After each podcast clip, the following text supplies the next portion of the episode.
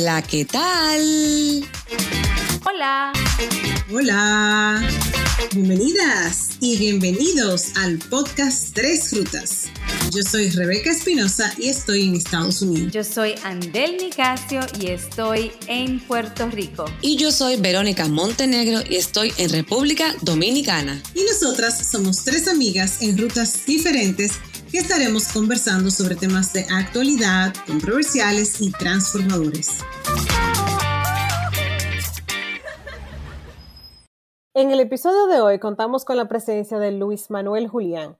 Él es administrador de empresas con una maestría en gerencia industrial. Tiene 25 años de experiencia como facilitador empresarial. Tiene además experiencia en gestión humana, capacitación y desarrollo organizacional, diseño de programas de capacitación y es facilitador en ambientes virtuales. Luis Manuel también es católico, dirige el coro de la parroquia a la que pertenece es miembro de la comunidad Siervos de Cristo, autor del libro Cuando Dios toca un corazón y músico, su más reciente disco titulado En el tiempo de Dios. Es un placer para mí tener, eh, eh, contar con la presencia de Luis Manuel Julián, un amigo de muchos años y socio además. Luis Manuel, cuéntanos cómo inicias tu ruta espiritual. Buenas noches, Rebeca, Andel y Verónica. Eh, eh, corrijo, corrijo. Yo no soy socio tuyo, yo soy socio eterno tuyo. ¡Ah, qué lindo! Eso es verdad. Mi hermana querida, de verdad. Pues bien, ¿cómo inicia mi vida espiritual? Entiendo que esto se gesta desde la gestación misma de mí, dentro de mi madre, porque mis padres, desde antes que nosotros naciéramos, yo soy el mayor, ellos eh, planificaron cómo criar a sus hijos. Y entre la planificación estuvo que no podían concebir ninguna otra opción que no estuviera eh, cuidada por Dios. Entonces, desde que tengo uso de razón, los veo a ellos siendo coherentes, que todo lo que ellos decían lo, lo sustentaban con los hechos, no tenían que hablar ni siquiera. Yo vi a mi madre, que era maestra de esos tiempos, los sábados, cuando eso vivíamos en el Cibao, en San Francisco de Macorís, fue mi niñez y mi adolescencia prima.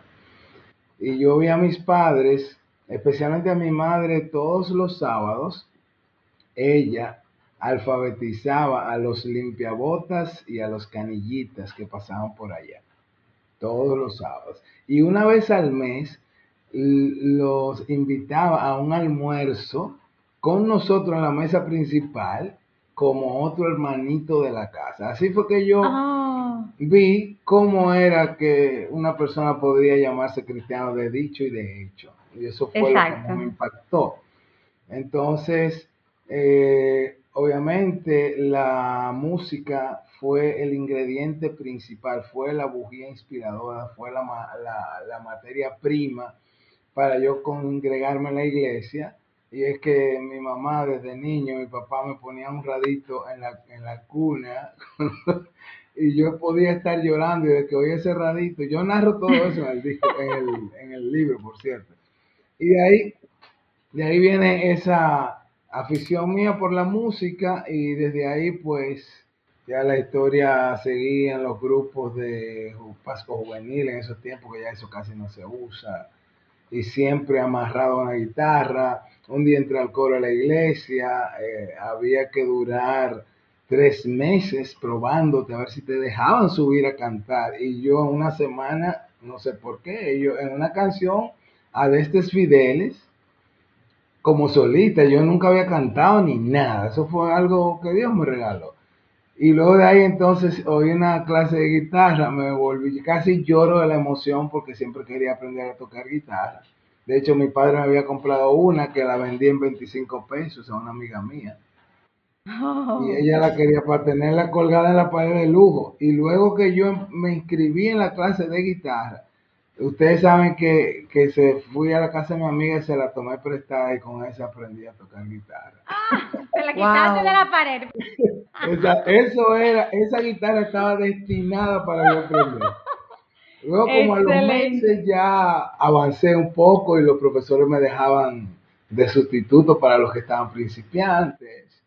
Y de ahí pues toda mi vida, aunque tuve mis, mis altibajos, mis picos muy bajos, con todo yo estaba muy sumergido en el pecado algunas veces, pues siempre tenía muy presente que Dios era lo que no podía perder de vista. Y hasta el día de hoy, bueno, de hecho, el testimonio mío se llama 40 años cerca de la iglesia y lejos de Dios. Porque a los 40 años, o sea, estamos hablando de hace 15 años, yo tuve mi otro último, espero que sea el último encuentro con el Señor.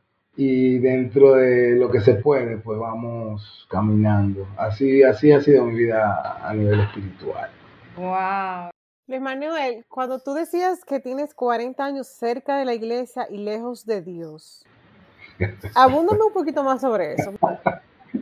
Cuando digo esto es que, mira, a, a mí me queda grande la palabra cristiano, esa es mi percepción. Yo no ando pululando por ahí ni con pecho erguido diciendo yo soy cristiano. Es para mí tan grande decir eso, que yo digo que estoy en el camino. Entonces, en ese camino, pues una hay veces que, desvía la mirada. Hay una de mis canciones que se llama, eh, yo no me acuerdo ni el nombre, pero habla, es como, como traer al siglo XXI la experiencia que Jesús pasó cuando caminó sobre las aguas y que Pedro se lanzó a caminar sobre las aguas. Entonces, esa una parte dice, toma mi mano que empiezo a hundir, toma mi vida y hazla tuya. Quiero servirte aún con mis miedos. Quiero gritarle al mundo entero lo que siento por ti. Entonces, así yo me defino. En ese momento que, que yo necesitaba que Jesús tomara mi mano, porque si no me hundía. Entonces, yo le pido a esa canción que no desvíe mi mirada de la tuya, que es lo mismo que, el Evangelio. O sea, desde que Pedro quitó la mirada de la mirada de Jesús, lo invadió el miedo, el temor, la, etcétera, etcétera.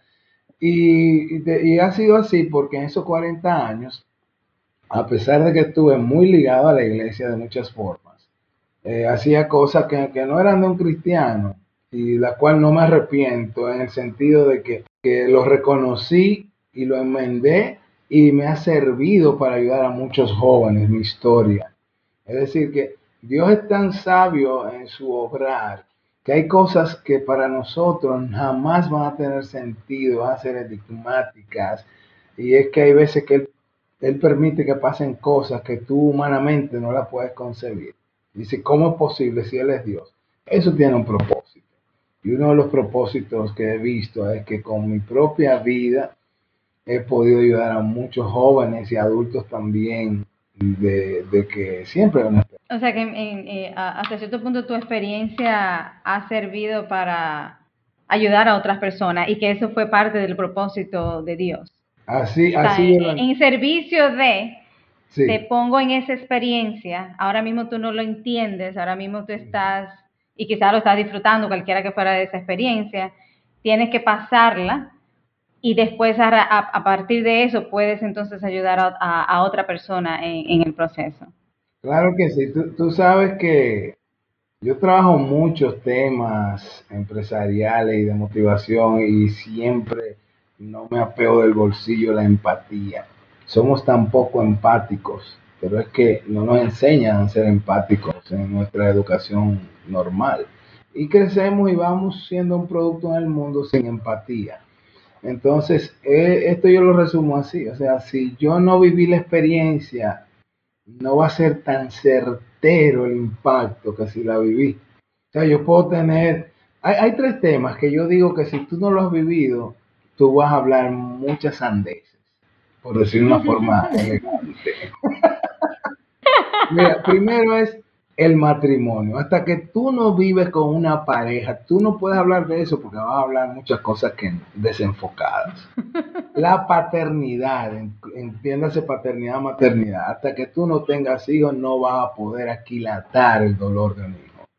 Y el trabajo, hasta que tú no trabajes, tú no puedes hablar.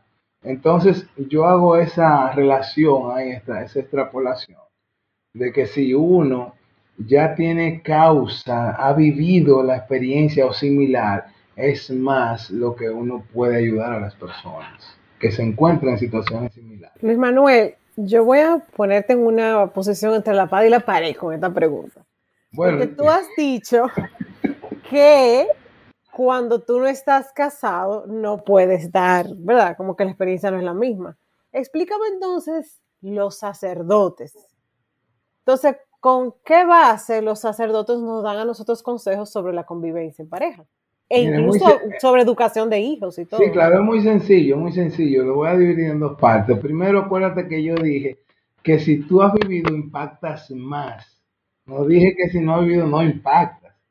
Esa es la primera parte. La segunda parte, son tantos los casos que han desfilado por la vida de esas personas que, que tienen que convertirse en consejeros porque han visto todas las caras de la moneda.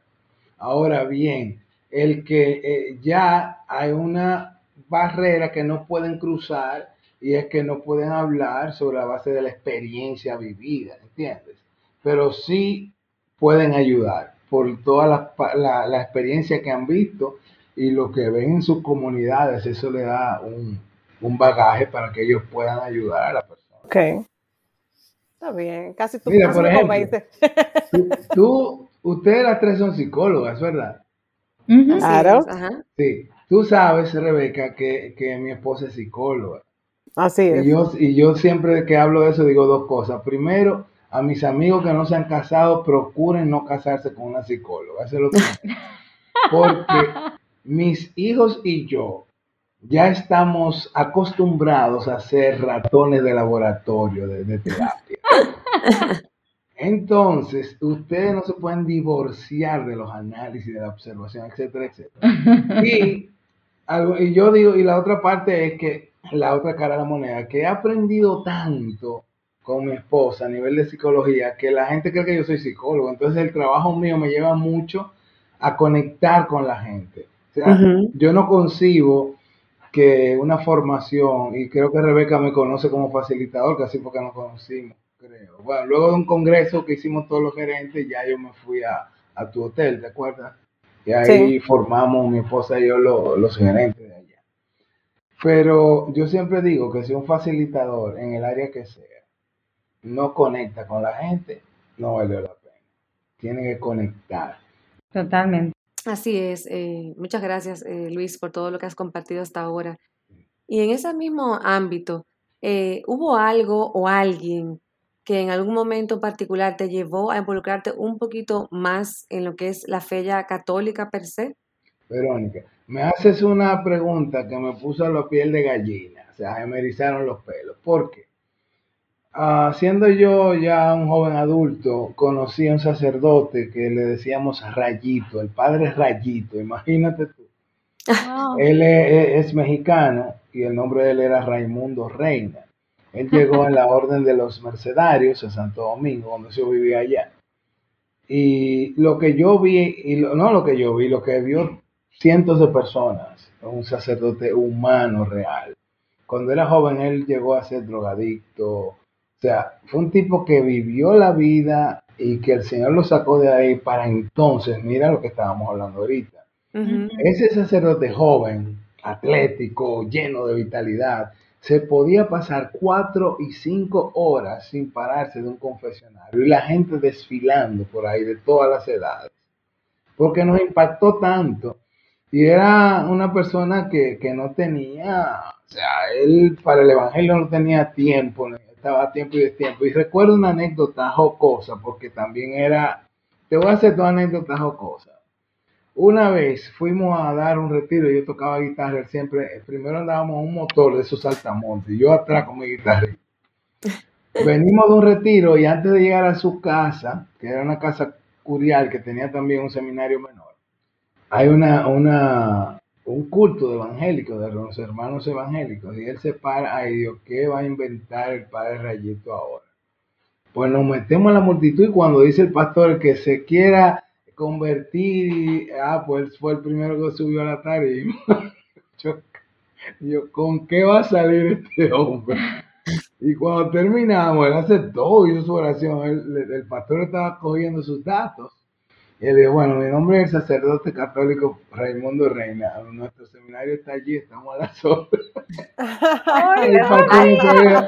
él, no sabía, ni qué decir. Yo, esa es una anécdota de las cosas que él hacía. Y la otra, no sé si ustedes recuerdan por los años 90 que mataron un periodista en Haití y lo velaron en la funeraria Blandino. Un día yo estaba, que me había acostado tarde, y llega el sacerdote a derrumbarme la puerta coge tu guitarra, me decía Majimbe, él me decía Majimbe porque según él, yo con mi guitarra y era un muchacho que Dios no me dio belleza, pero me dio otras cosas. Entonces, con una guitarra y una voz al hombro. Y cuando yo vine como a despertar, yo estaba al lado del ataúd en la funeraria Blandino, él celebrando la misa, ese periodista, y yo tocando la misa al lado Esas eran las cosas. Y esa persona, ese sacerdote, que ahora tiene una congregación en México muy grande, pues eh, se ¿Dónde está él en México? Él, yo no sé exactamente en qué lugar, pero tiene una congregación bastante grande que ya ni tiempo le habla con nosotros porque él siempre trabajó con los medios, televisión, radio, ahora con internet. Y, esa persona eh, tocó, el Señor lo utilizó para tocar mi vida y ver un Jesús humano un Jesús que camina con la gente, esa persona. Gracias. Muy, muy linda historia. Tenemos dos o tres eh, ideas también que queremos comentar eh, sobre esta eh, ruta tan hermosa que has, que has hecho. Dentro de tu rol de facilitador, dando charlas, talleres, ¿tú entiendes que también aportas a nivel espiritual con, con las personas que toman esos talleres? Eh, ¿Cómo haces esa, esa conexión? Mira, yo te voy a decir algo antes de responder. En una empresa, la última empresa que trabajé, eh, eh, a un colega y a mí nos enviaron casi por un año a España, un proyecto internacional del grupo a nivel mundial. Y a mí me pasó una vez, tú sabes que en España hay una, una crisis de fe bastante dura y ahí casi nadie habla de Dios, de hecho, no dicen feliz Navidad, felices fiestas, eh, eh, a ese nivel. Y a mí me miraban como un bicho raro cuando yo decía gracias a Dios. Si Dios quiere, me miraban como un bicho raro. En una reunión que tuvimos, mi área en la que estuve asignado a ese proyecto al principio fue gestión de talento humano. Estaba el gerente de, gestión humana, estaba el asistente, estaba un coordinador, un un auxiliar y otro colega mío. Estaba en una reunión. Ahí estaba la, asesora, que era, pues esa era de España, precisamente. Y yo digo, bueno, si Dios quiere, y ella me mira y, burlona y me dice, oye, que si Dios quiere, ¿qué tiene que ver Dios? Señores, a mí me cruzaron los apellidos. Ustedes que hablan tanto de la diversidad, demuéstralo en este momento. Esa es mi creencia. Tú me la respetas así como yo te respeto la tuya. Amen to that. Mira, ahí hubo un silencio. ¡Bravo! Y yo la reunión. Cuando yo dije, gracias a Dios, yo dije, tú ves que eso es natural en mí, que yo no lo forzo, eso es natural. Porque hay un Dios que vive en mí, que no vive en ti, lo que sea, esos son tus problemas. Entonces, respondiéndote a la pregunta, yo tengo un único discurso cuando empiezo un taller y es el siguiente. Cuando lo doy por Infotep, que es que ahora estoy más relacionado con Infotep, yo digo, señores, el Infotep no está creado para orar, para hacer oraciones. No obstante, en lo particular, en lo que a mí concierne, a mí me gusta poner todo en las manos de Dios, desde lo más sencillo hasta los proyectos más complejos. Ahora bien, todos ustedes al 100% deberán estar de acuerdo para que se haga eso aquí. Entonces, levántenme la mano los que están de acuerdo. En este país nunca me ha pasado que alguien, eh, yo me he encontrado con ateos que ellos dicen, no, no hay problema, usted lo puede hacer. Porque uno tiene que ser muy ético, muy ético. Y, a mí no me contratan para orar. Exacto. Entonces, puede salir cualquier persona decir, mira, el profesor lo que vino fue a orar y eso no es eh, libre expresión, entonces, pero como ellos me dan su anuencia y eso queda ya patentizado, entonces eso es la primera parte. Ya desde ahí conecto con la gente en esa parte. Segundo, cuando abordo cualquier tema, siempre voy tocando la parte humana, la parte sensible, cómo, cómo tú desde tu realidad puedes aportar, aunque sea con una simple opinión, escuchando a las personas. Y señores, yo he hecho talleres que hay clausura, que, que la gente se queda de una forma porque hubo ese toque. Yo entiendo que al poner a Dios primero, no obstante yo ser un vil pecador, cuando pongo a Dios primero en todo lo que hago, pues eso, eso se permea a, los participantes. Excelente, me encanta, me encanta eso. Y, lo recuerdo bastante bien de nuestros encuentros. La verdad que sí. Em, anteriormente, Luis Manuel, tú hablabas eh, sobre tu guitarra, la, aquella que se supone que era de tu amiga, que resultó ser diciendo tuya, que no sé qué. Entonces yo sé que tú tienes una larga data, ¿verdad? Como músico, porque tú iniciaste, ¿verdad? Tocas guitarra, cantas, pero también tú compones canciones y haces incluso, em, ¿cómo se dice esto? Tú tienes tus propias producciones. Sí, háblanos, de, háblanos de eso. Creo que son dos CD o tres o cuatro. bueno, oficiales, oficiales profesionales son dos, pero hay como cuatro más que son muy, muy artesanales. Pero lo que están en las plataformas son esos dos. Entonces, no, pero espérate, un, un, paréntesis, un paréntesis. Nosotros tenemos que poner parte de esa música aquí. O sea, tú no tienes que dar la autorización para poner un clip ahora mismo, entonces después seguimos. Como tú quieras. Autorizado. Sí, pero total. Ya tú, tienes una seguidora y me encanta todo, todo lo que tenga, que tenga composición a través de la guitarra, así que... Viene el clip, viene el clip. Es más, tú deberías de buscar la guitarra ahora mismo. Y, y música cristiana también, así que... Ok, okay. Ah, pero eh, verdad, sí, hablo en vivo. Andel, la gente son terribles, ¿eh? Le hago para la guitarra. Nada más no le diga a Verónica que cante, por favor. No, no, yo no puedo cantar. es lo único que no podemos hacer. Se arruina la canción. La canción, el episodio completo.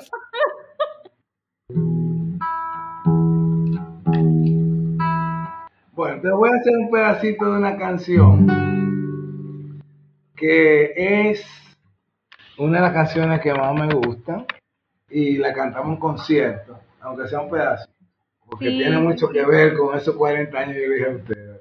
Ah. ¿Se escucha bien? Sí, excelente.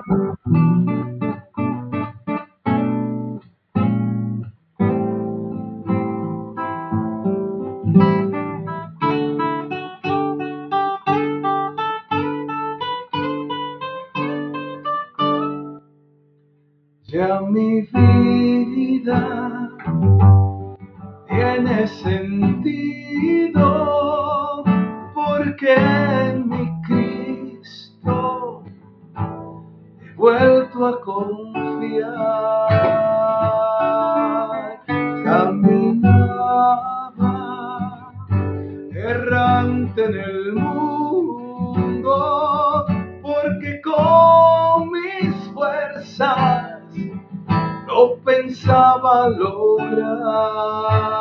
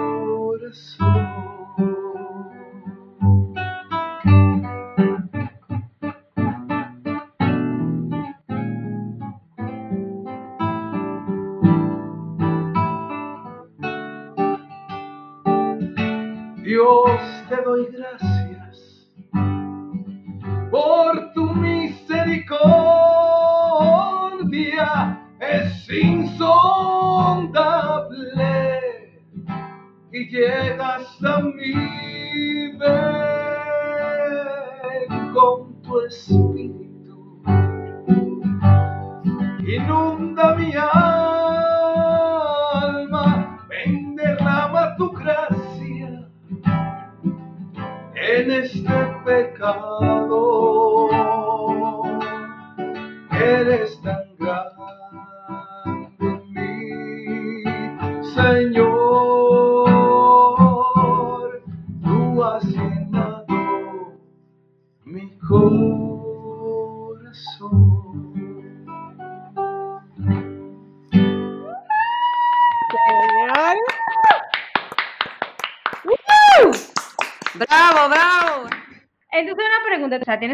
Escribirla, pero tú también compones la música. Bueno, oye, lo que el Señor ha hecho en mí, de verdad, ah, mira, las canciones que el Señor me ha permitido escribir ya van casi a las 300 canciones. ¿Qué? Wow. Entonces, hay una de mis frases que dice, no todos los talentos habitan un mismo techo. ¿Por qué digo esto? Porque yo de memoria me sé muy pocas canciones de las mías. Yo me sé como 10 nada sí, más. Sí, te empezaste diciendo que no te recordaba del, del, del, del, nombre de una. Exacto. No, es que si tú ves los conciertos míos, tú puedes ir a YouTube. Yo siempre tengo que tener un amigo inseparable que se llama El Atril. sí.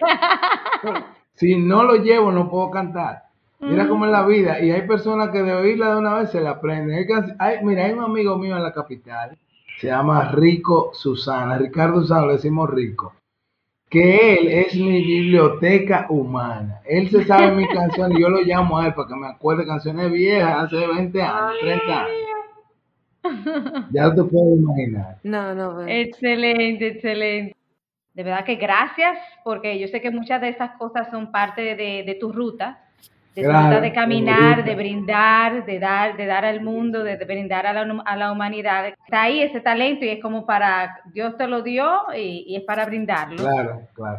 Hay una canción en el disco nuevo que se llama Cuán grande eres.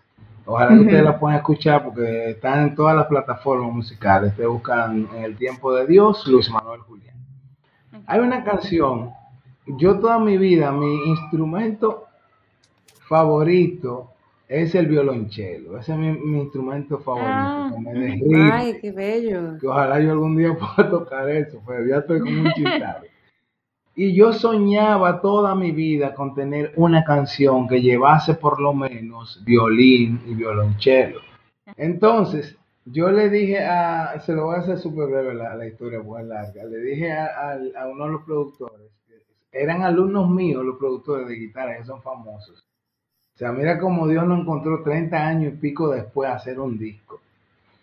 El caso es que yo le dije a ellos, yo quiero que una de las canciones de las 10 tenga violín y violonchelo. Y cuando ellos escucharon las, las canciones en crudo, como se la envié, me dijeron, mira Luis, lamentablemente ninguna va a llevar violín ni violonchelo porque no, porque no va con los arreglos que le estamos haciendo. Yo me quedé un poco triste, pero dije, Señor, tú sabes.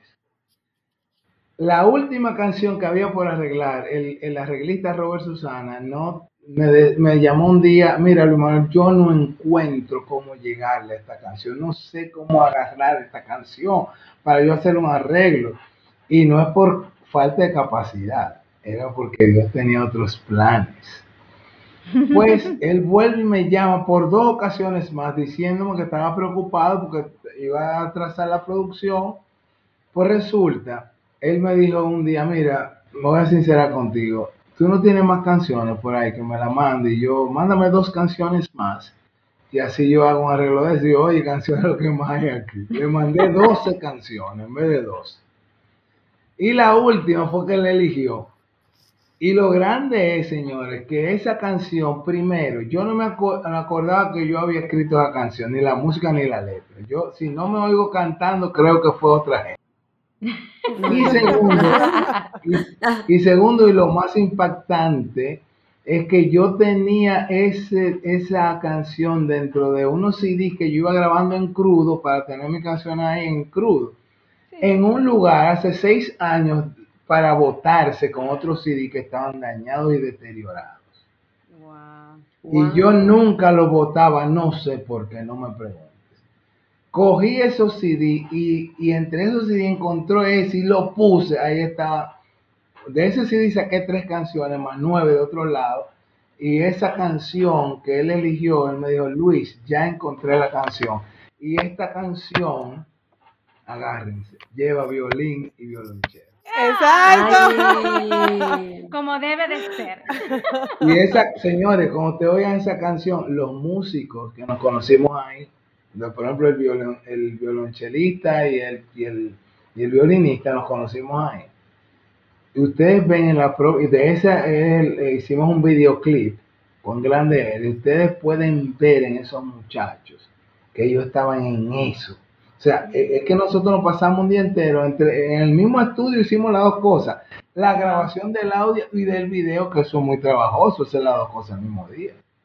yo espero que ustedes también puedan compartir esa, esa alegría. Ese disco se llama En el tiempo de Dios. Claro que en el Tiempo Claro que lo vamos a compartir. claro que sí. Luis Manuel, tú decías algo ahorita que no todos los talentos habitan en un mismo techo. Estoy eh, citando tus palabras. Ahora bien, yo necesito que tú le cuentes a la audiencia, porque hemos hablado de tu ruta espiritual, de facilitador, eh, músico, ya han podido eh, digamos, disfrutar de ese talento. Pero tú escribiste un libro también. Bueno, mira, eso del libro fue otro regalo de Dios. En, el Viernes Santo del año 2009, como músico católico, uno termina desbaratado de las celebraciones de Semana Santa, como ustedes saben. Y ese Viernes Santo, después de unos ensayos muy duros, muy arduos, llegué a mi casa a las 10 y algo a la noche. Mi esposa ya estaba durmiendo. Yo me bañé, cené y me acosté. En el, como yo no estaba exciting, tú sabes, de unos ensayos, tú no llegas de que de chilling a tu casa, tú tienes que hacer un trance. Exacto. Pues resulta que yo empiezo a ver canales de televisión y ninguno me llama la atención. Me paro en una película ahí que yo digo cómo es la cosa de Dios, porque esa película ni vi actores famosos, ni vi que la calidad fílmica era como la película de verdad uno está acostumbrado a ver Hollywood. Sin embargo, ni vi una escena que me llamara la atención y paré ahí. Pues es una película de se llama Prueba de Fuego de una pareja de esposos. Creo que el, el escritor que es muy famoso, creo que él es eh, Bautista, y no me equivoco, vive en Estados Unidos, he hecho varias películas de esa, de esa línea. Era una pareja de esposos, él era un bombero y la muchacha era una muchacha de oficina y el muchacho tenía problemas de que veía mucho porno en la computadora y entonces dejaba rastro y la esposa veía ya estaba en una situación muy deteriorada el matrimonio y él tuvo que volver a reconquistarla. Y cuando yo empecé a ver esa película, Señor, el Señor obró en mí un milagro de sanación interior. Porque mi esposa estaba al lado mío durmiendo y yo empecé a acariciarle el pelo a mi esposa, ella durmiendo y a pedirle perdón. Y lloraba compungido, o sea, eran lágrimas de desconsuelo, era una, como decimos aquí, con chillido en dominicano. Yo estaba llorando así y pidiéndole perdón a Dios porque yo no había sido el esposo que mi esposa tan buena necesitaba. Y le empecé a pedir perdón a ella y sin ella saberlo. Ustedes no pueden imaginarse, nunca me había pasado eso. Además, yo no soy de la gente que al Señor que le anda hablando. Así que mira, hermano, tírate por ahí. Pero ese día yo sentí un llamado en mi corazón muy fuerte. Así mismo, como se lo voy a decir ahora, levántate y escribe un libro. Hmm. No temperé, cogí una Biblia, me fui a una oficinita tenía en la casa, estamos hablando de las 11 de la noche y pico. Me senté, abrí la Biblia y empecé a buscar citas y empecé a escribir y empecé a, poner algunas de mis canciones como parte del libro, como texto, no como música. Y a las 6 de la mañana sin yo haberme despegado de esa silla ni de mi dedo del teclado, me levanto y terminé el libro de 11 de la noche a 6 de la mañana. Era como si me hubiesen estado dictando del cielo lo que yo tenía que escribir ahí. Ese día, ese día se escribió ese libro a esa hora. O sea que yo no, impresionante. Yo no lo modifiqué, ya cuando hago otras ediciones, ok. Y, y, ahí mismo se me inspiró el nombre, cuando Dios toca un corazón ya Rebeca lo ha leído, ya puede decir si eso, el libro tiene que ver con el contenido, pero es como Dios cuando va tocando corazones de hombres grandes de la historia de la salvación, hasta hombres de, piedra, igual que yo, de corriente, eh, cómo actúa la persona cuando realmente Dios ha tocado su corazón. Porque Dios Él puede tocar el corazón a quien Él quiera. O sea, eh, no tiene que ver cómo tú seas que tú hagas. Ahora, la respuesta está en ti. ¿Qué tú vas a hacer cuando Dios toque tu corazón? Y, básicamente ese libro nace de ahí. O sea, yo tengo otros libros que son inéditos. Dos de ellos se me perdieron. Imagínate, un, un, libro es un parto, o sea, un hijo tuyo. Claro. Se, puede tirarse al piso y llorar. ¿Y qué pasó? Ahora me, me, incluyeron en un chat de un grupo que se está haciendo de escritores romanenses. Ya ellos me adoptaron como hijo de ellos aquí en la Romana. Y me ha motivado y volví a escribir, volví a escribir. Entonces, si ustedes me permiten, le voy a hacer una pequeñita que se llama La Vida. ¿Me permiten? Claro, dale. Claro. Dice Gracias, Por, gracias por pedir permiso, pero sí, dale. Dice así, un encuentro celular entrelazado para siempre producto de una carrera a vida o muerte provocada por el cortejo de miles a una, premiado con la fortaleza, tenacidad, gallardía y perseverancia. Una navegación cautiva en espacios confinados, una travesía sometida a cambios complejos e incesantes, una carrera ahora para ver la luz, escuchar los sonidos y poner los demás sentidos al concurso de la existencia meta. Consiste la vida en un reto permanente desde el día cero hasta el desenlace físico que conocemos. Consiste en una incertidumbre porque no se pidió venir a un lugar, un hogar o un modo de vida específico. Pero ya estamos aquí. Somos transeúntes llamados a caminar los senderos que se asomen a aprender a usar herramientas para balancear el cuerpo, la mente y el alma, llamados al desarrollo de habilidades y talentos que vinieron de fábrica y otros que se dejan adquirir. La vida es un misterio, es hermana de la muerte, pero nunca se ve en la cara. O está una o está la otra. Pero una vez aquí, hay que hacer que valga el esfuerzo la vida es un regalo para apreciar cada segundo que transcurra. Wow. Wow. Señores, yo creo que qué poeta. qué pena que tengamos ya que despedir el episodio, Luis Manuel. Bueno. Pero nos dejaste sin palabras. Sí, no, la verdad que mira, eh, eh, compositor, cantautor, guitarrista, escritor, sumamente creyente. Sin, como dice Rebeca, sin palabras. Para mí un enorme placer. Eh, siempre a Rebeca nos unió Papá Dios y lo que une Dios pues tiene una larga data de duración. Bueno, un, un enorme placer, Luis Manuel. Gracias por decir que sí a este llamado. Muchísimas gracias a ti. Un placer. Un placer de nosotros, gracias. Ya que descargaste este episodio, te invitamos a compartirlo. Estamos en todas las plataformas digitales. En Instagram nos encuentras como arroba tres rutas podcast y nos puedes escribir al correo electrónico tresrutas.podcast arroba. Te esperamos en nuestra próxima ruta.